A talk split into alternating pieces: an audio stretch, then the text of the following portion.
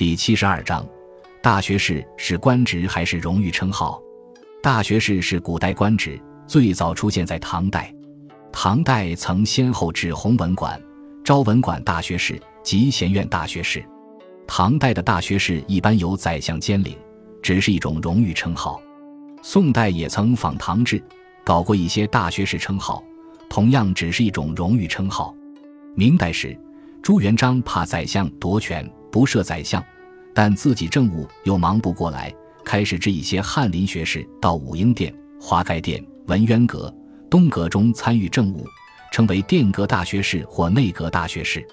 大学士官阶很低，仅为五品官职，也没什么职权，只是皇帝顾问而已。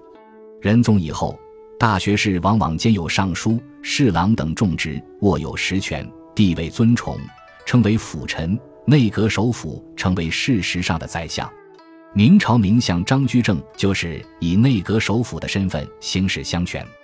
清代沿用内阁制，置三殿三阁：保和殿、武英殿、文华殿、体仁阁、文渊阁、东阁。大学士为正一品，设满、汉头目各一人，相当于宰相；又置协办大学士为从一品，满、汉各一名，相当于副宰相。